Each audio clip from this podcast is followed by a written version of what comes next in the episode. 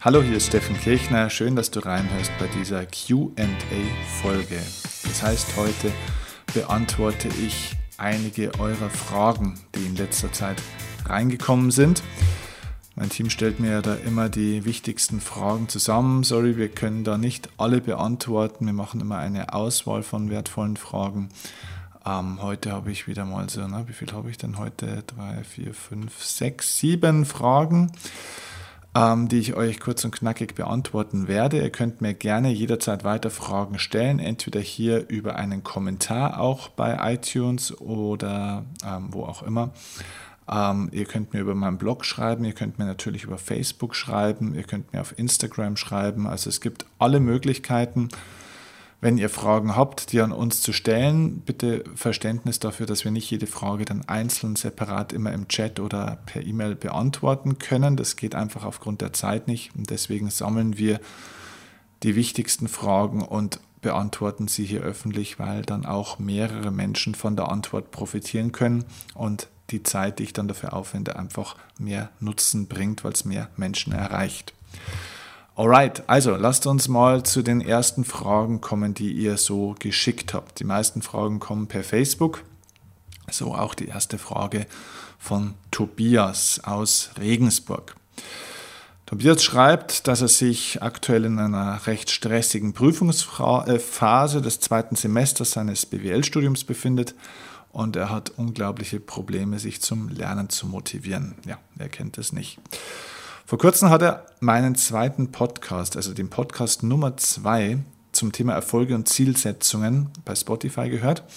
Und dann hat er eine Frage bekommen. Und die Frage, die sich ihm stellt, ist, wenn ich mir explizit ein Ziel setze, kann sich dieses Ziel dann auch nach Monaten oder Jahren abwandeln? Gibt es nur ein großes Ziel oder auch viele kleine zum Beispiel klein wäre bei ihm Bestehen der FIBU-Prüfung, ja, FIBU ist Finanzbuchhaltung, mit einer 2,0. Und ein großes Ziel wäre die Gründung des eigenen Unternehmens im Rettungswesen vor dem 35. Lebensjahr. Alright. Also, Tobias, natürlich können sich Ziele jederzeit auch immer wieder mal verändern. Die dürfen sich natürlich auch abwandeln, denn bei Zielen geht es ja, wie gesagt, nicht darum, dass du diese Ziele jetzt genauso erreichst, wie du sie irgendwann mal festgelegt hast, sondern das genaue Festlegen eines Ziels soll dich auf den Weg bringen, soll dir Klarheit bringen für den nächsten Schritt. Ob du dieses Ziel jemals erreichst oder ob du es genauso über den Weg erreichst, den du dir vielleicht vorstellst oder ausgedacht hast, spielt überhaupt gar keine Rolle. Es, Ziele bieten Orientierung, um deinen Weg zu gehen. Und auf diesem Weg zum Ziel wirst du mit Sicherheit feststellen, immer wieder mal, geht mir auch mein Leben lang schon so, dass es die ein oder andere Abkürzung oder Abzweigung gäbe oder vielleicht sogar ein sehr viel besseres Ziel. Ich habe früher immer gedacht, ich habe ja Sportmanagement studiert und ich habe irgendwann dann mal nachdem ich im Sportmanagement dann eingestiegen war in einen professionellen Volleyball-Bundesliga-Club, habe ich irgendwann mir das Ziel gesetzt, ich will der beste Sportmanager in ganz Deutschland werden, also der nächste Uli Hoeneß praktisch. Und es hat auch Spaß gemacht, es war auch wunderbar und ich bin meinen Weg gegangen, aber habe dann auch irgendwann festgestellt, dass es noch ein viel cooleres Ziel gibt. Und das ist das, was ich heute tue und dass ich auch ein eigenes Unternehmen gründen will. Also auf dem Weg zum Ziel ergeben sich neue spannende Ziele. Wichtig ist, dass dich diese Ziele, die du setzt, auch immer dazu fordern, über dich hinauszuwachsen und Dinge zu tun, die vielleicht auch ein bisschen anstrengend für dich sind. Also von dem her, erste Antwort, ja, diese Ziele können sich abwandeln. Deine zweite Frage war, lieber Tobi, gibt es nur ein großes Ziel oder auch viele kleine? Na schau, die Treppe wird bei Zielen immer von oben gekehrt. Das heißt, du solltest eine große Vision, einen großen Traum haben. Das könnte jetzt bei dir das sein, was du schreibst, die Gründung des eigenen Unternehmens im Rettungswesen vor dem 35. Lebensjahr. Ja, das heißt, du hast es wunderbar klar festgelegt. Bei großen Visionen und Träumen ist es übrigens so, dass die gar nicht unbedingt so exakt klar formuliert sein müssten. Wenn es so ist, umso besser. Also, du hast einmal eine große Vision, ich nenne das einen Leuchtturm. Dieser Leuchtturm ist in einer weiten Entfernung, aber du siehst sein Licht und er guidet, also er leitet dich in eine bestimmte Richtung. Das ist ein Fernziel. Und dieses Fernziel wird jetzt unterteilt in natürlich viele kleine Zwischenziele. Das kann jetzt zum Beispiel ein Fünfjahres- oder ein Dreijahres- oder auch ein Jahresziel sein. Oder wie jetzt zum Beispiel bei dir in diesem Beispiel das Bestehen deiner FIBU-Prüfung mit einer 2,0. Das heißt, es wäre dann wahrscheinlich ein Ziel, äh, ein Quartalsziel zum Beispiel oder ein Monatsziel. So. Ich bin jetzt kein Fan davon, sich 27 Zwischenziele in allen möglichen Stufen zu setzen. Ich glaube, es macht Sinn, wenn ich eine Fernvision habe, die in fünf oder in zehn Jahren zum Beispiel jetzt liegt, dass ich mir dann zum Beispiel auch ein Dreijahresziel und ein Jahresziel mache. Das persönlich reicht für mich. Denn wenn ich mein Jahresziel kenne, dann weiß ich eigentlich auch, was ich heute dafür zu tun habe. Ja, dann kann man noch mit Monatszielen oder Wochenzielen arbeiten, alles gut, aber mach's auch nicht zu bürokratisch, mach's nicht zu kompliziert. Zielsetzungen und Zielsetzungssysteme sollen keine ABM-Maßnahme zur Arbeitsbeschaffung werden, ähm, sondern sie sollen dir, dir einfach ja, wie eine Leitplanke praktisch dienen auf der Straße, um dich in der Spur zu halten und äh, dass du auf deinem Weg bleibst. Also deswegen, du machst es schon sehr, sehr gut. Du hast ein Fernziel und du hast ein Zwischenziel und wichtig ist immer, dass dieses Zwischenziel für dich auch in Verbindung steht zum Fernziel. Das heißt, dass du, wenn du schreibst, du hast Motivationsprobleme, dann hast du vielleicht auch einfach noch nicht ganz verstanden, warum es sinnvoll ist, jetzt zum Beispiel auf FIBU oder einfach andere Aspekte von deinem BWL-Studium, die vielleicht trocken sind oder zumindest für dich trocken sich anfühlen, wie die dir dabei dienen, dein großes und inspirierendes und hochmotivierendes Fernziel, die Gründung deines eigenen Unternehmens, einfach auch zu verwirklichen.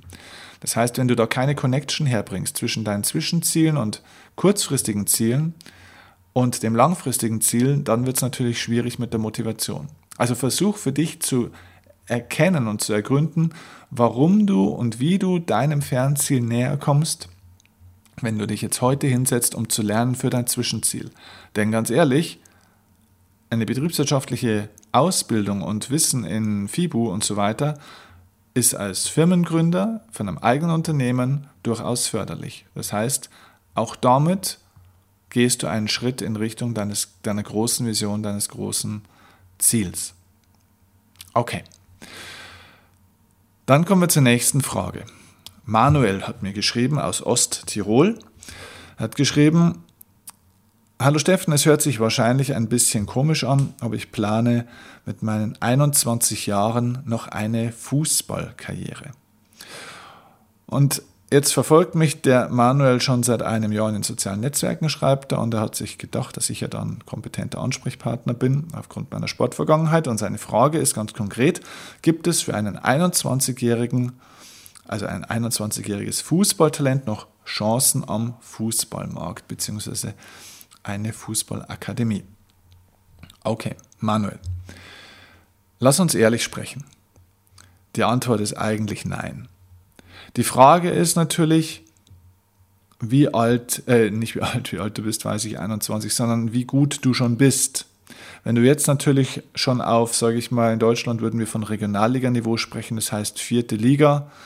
Ähm, in Österreich wäre das vielleicht die dritte Liga zum Beispiel, dritte, vierte Liga wenn du in Österreich mit 21 Jahren schon ein Drittliganiveau hast, soweit ich weiß, ist man da noch kein Profi in Österreich, wenn man in der dritten Liga spielt. Aber wenn du dieses Niveau jetzt schon hättest, also die Frage ist, von wo du jetzt startest und deine Karriere starten willst. Ich meine, wenn du jetzt noch irgendwo bei uns in Deutschland würde das Kreisliga heißen, also im kompletten Amateurbereich rumgurken würdest, dann würde ich sagen, lieber Manuel, lass es einfach bleiben und spiel einfach als Hobby Fußball.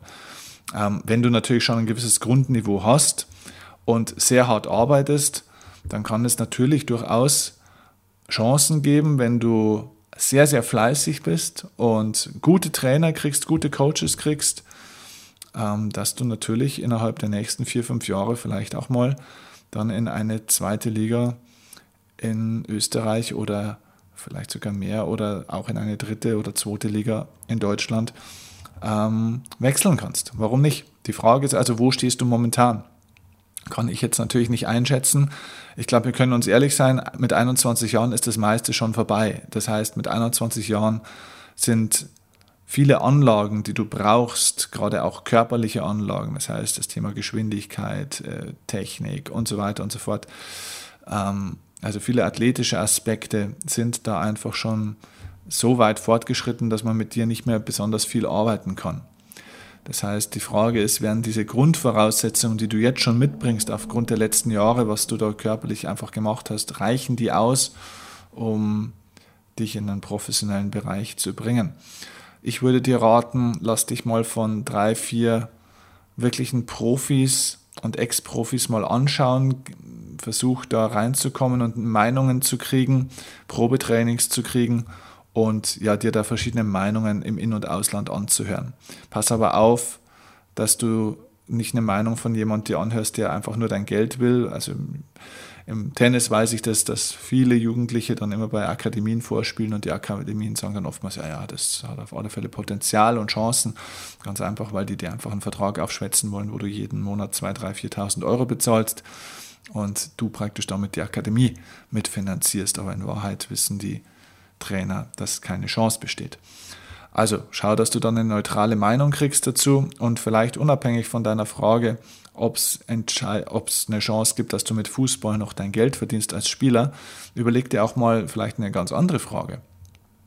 Schau mal, wenn du dein Leidenschaftsthema jetzt schon kennst und damit bist du ja schon mal weiter als viele andere Menschen, wenn Fußball und vielleicht Sport dein Leidenschaftsthema ist, dann macht es natürlich so oder so Sinn für dich, zu, zu versuchen und alles dafür zu tun, so gut zu werden, wie du werden kannst. Warum? Weil du auf dem Weg dorthin wahnsinnig viele Erfahrungen machst. Und diese Erfahrungen helfen dir später, um vielleicht in dieser Branche auch einen anderen coolen Beruf zu erlangen. Vielleicht im Management, vielleicht als Trainer, vielleicht wirst du ein hervorragender Fußballtrainer. Ne? Wenn man sich heute Profi-Trainer anschaut, ähm, das waren alles keine überragenden Spieler. Ne? Ähm, zum Beispiel Thomas Tuchel in Deutschland, der Trainer, der zuletzt bei Borussia Dortmund war, äh, war selbst kein besonders guter Spieler.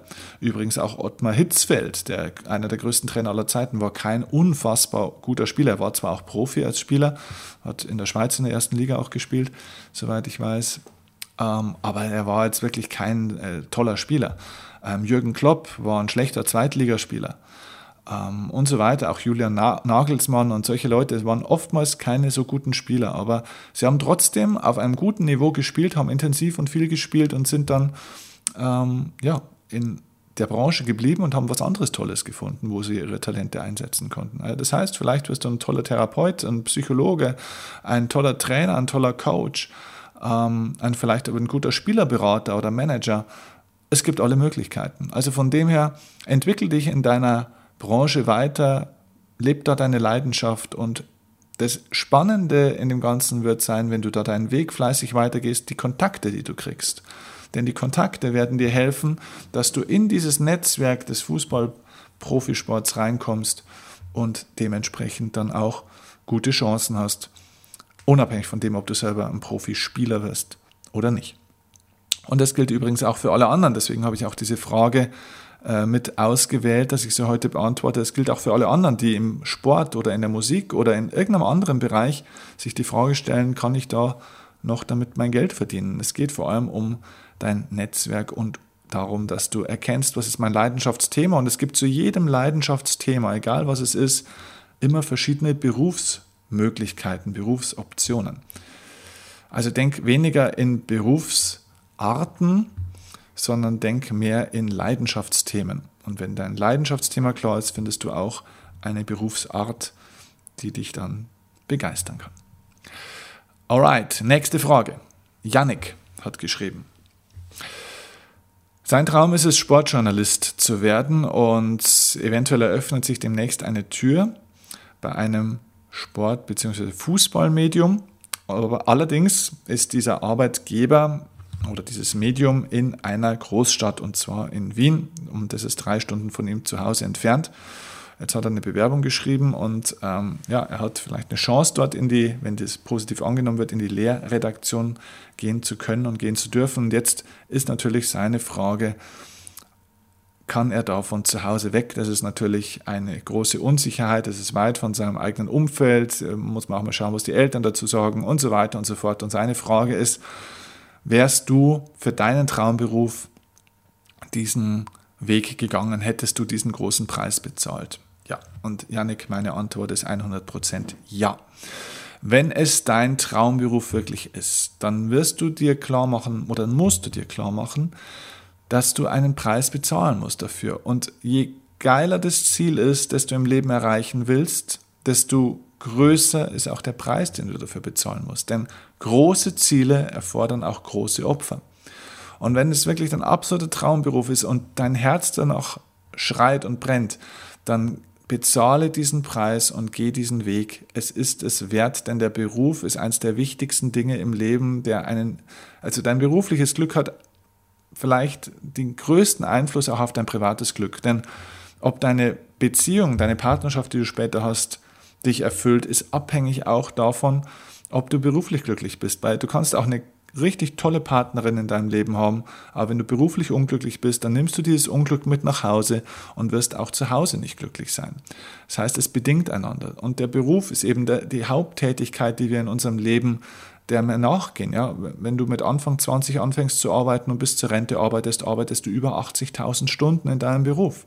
Es gibt nichts, was wir mehr tun als arbeiten. Und deswegen, wenn du schon deinen Traumberuf so klar kennst, und das, Janik, ist ein Geschenk, das ist ein Geschenk, denn es gibt viele Menschen, vielleicht auch einige, die uns jetzt zuhören, die noch eben nicht so klar wissen wie du, was ihr Traumberuf ist. Ja, und wenn das bei dir so klar ist mit Sportjournalismus, wunderbar, dann folge diesem Traumberuf und geh diesen Weg und probier einfach auf alle Fälle alles aus. Und dabei wird es eben natürlich auch, und das musst du dir im Vorfeld auch einfach klar machen, wird es Dinge geben, wo du einen intensiven Schmerz, einen Preis zu bezahlen hast, auch mal dafür, da wo, wo es mal nicht angenehm wird. Ich weiß, wovon ich spreche. Und es ist aber sehr viel besser, diesen Schmerz der Überwindung, der kurz und heftig ist, zu bezahlen da jetzt zum Beispiel hinzuziehen und aus deinem Umfeld rauszugehen. Das ist ein kurzer und aber sehr heftiger Überwindungsschmerz. Aber wie gesagt, er ist zeitlich begrenzt. Das ist viel besser, als so einen 0815-Beruf zu lernen, der dich nicht wirklich begeistert und wo du dann zwar keinen so einen Überwindungsschmerz hast, weil du den vielleicht in deinem Umfeld, in deiner Region, wo du dich auskennst, wo deine Eltern, deine Freunde in der Nähe sind, wo du nicht weit fahren musst und so weiter ja, wo du dann Beruf haben kannst, aber du weißt eigentlich in deinem Herzen ganz klar, eigentlich hätte es was anderes gegeben, wofür ich mal gerne angetreten wäre, was meinem Leben Sinn und Erfüllung gegeben hätte. Und dieser Schmerz des Bedauerns, des schlechten Gewissens, ist vielleicht nicht ganz so heftig wie der Überwindungsschmerz, aber er ist zeitlos. Denn der geht so lange, bis du dich traust, das zu tun, was dein Herz eigentlich möchte. Und langfristig zerstört einen von innen heraus dieser Schmerz des Bedauerns und des schlechten Gewissens. Deswegen kann ich dir nur dazu raten, trau dich, deine Träume da zu leben. Okay, nächste Frage. Claudine schreibt, und zwar schreibt sie in Bezug auf einen Post, den ich vor einiger Zeit bei Facebook hatte, der sehr viel übrigens gelesen wurde. Und dieser Post hatte einen Spruch. Es war also ein Bild bei Facebook, das ich gepostet habe mit einem Spruch. Und dieser Spruch war, was dich nicht glücklich macht, kann weg. Ähm, dazu hatte ich auch ein Video gemacht und jetzt ist Ihre Frage zu diesem Satz, was dich nicht glücklich macht, kann weg. Ihre Frage ist, lieber Steffen, was ist denn, wenn mich die Familie seit Jahren nicht glücklich macht? Was kann ich machen, wenn es mich nicht glücklich macht, wie mit mir in meiner Familie umgegangen wird? Muss das auch weg? Und in welcher Form? Eine sehr, sehr gute Frage, Claudine. Die Antwort ist ganz klar, ja, das muss auch weg. Ganz einfach, warum? Weil kein Mensch auf der Welt, kein Mensch, Claudine, auch nicht der Vater, nicht die Mutter, nicht der Partner oder die Partnerin, nicht die Geschwister und auch nicht die eigenen Kinder das Recht haben, mit dir schlecht umzugehen. Nur weil du in einem Verwandtschaftsgrad stehst zu jemandem, hat er damit nicht die automatische Legitimation und Berechtigung, mit dir respektlos und negativ umzugehen. Denn dein Leben gehört dir. Und jeder Mensch hat bestimmte Werte. Auch du hast einen großen Wert. Und egal, in welchem Verhältnis du zu einem Menschen stehst, egal ob er ein komplett fremder Mensch ist, ob es ein Bekannter, ein Verwandter oder ein Arbeitskollege oder ein Freund oder Freundin ist, egal in welchem Verhältnis du zu Menschen stehst, jeder Mensch hat dich mit Respekt zu behandeln. Wichtig, die Familie und auch andere Menschen können dich nicht glücklich machen. Sie sind nicht verantwortlich für dein Glück. Das ist ein schmaler Grad und da möchte ich darauf eingehen, weil du das auch so schön geschrieben hast. Was kann ich machen, wenn es mich nicht glücklich macht, wie mit mir umgegangen wird? Da steckt eine kleine Gefahr dahinter. Andere, wie andere Menschen mit dir umgehen, hat nicht den Auftrag, dich glücklich zu machen. Glück ist dein Job. Du musst ein glücklicher Mensch sein. Du musst Glück unabhängig von dem, was andere tun, in dir entwickeln, in deinem Leben aufbauen. Aber das Verhalten, wie andere Menschen mit dir umgehen, darf dieses Glück, darf dein Selbstwertgefühl nicht kaputt machen. Es geht nicht darum, dass dich die anderen glücklich machen, sondern es geht darum, dass die anderen Menschen das Glück, das du dir selbst erschaffst, nicht zerstören und angreifen. Darum geht es. Also wenn du jetzt zum Beispiel, ja, nehmen wir ein Beispiel, wenn du zum Beispiel auch den Traum hast für einen bestimmten Beruf und du möchtest diesen Weg gehen und du bist auf dem Weg zu deinem Traumberuf und empfindest da schon wirklich auch Glück und Erfüllung bei deiner Ausbildung und bei diesem ganzen Prozess, dann ist das etwas, was du dir selbst erschaffst. Es geht jetzt nicht darum, dass man sagt, man braucht Menschen in seinem Umfeld, die einen auf dem Weg dorthin glücklich machen oder die einem einen Weg zeigen, der einem glücklich macht. Nein, das ist nicht die Aufgabe, das ist nicht der Job von den anderen, das ist dein Job. Es geht darum, zu prüfen, ob diese Menschen dich auf diesem Weg, den du gehst, unterstützen und zu dir stehen und dich deinen Weg gehen lassen und dir auch vertrauen oder ob sie dich auf diesem Weg blockieren, dich zurückhalten und dich klein machen und dir eigentlich einreden, dass du es nicht kannst und dass es nicht geht. Das ist die Frage. Und ja, auch wenn es die Familie ist, dann muss ich hier erstens Grenzen setzen. Also die Aufgabe ist jetzt nicht, zu allen sofort den Kontakt abzubrechen. Du schreibst ja auch, in welcher Form muss das weg. Es muss in der Form weg, dass du diesen Menschen, wenn sie irgendwas zu dir sagen, nicht mehr zuhörst. Dass du auch sagst, stopp, so wie ihr mit mir hier redet, so möchte ich nicht mehr, dass er mit mir redet.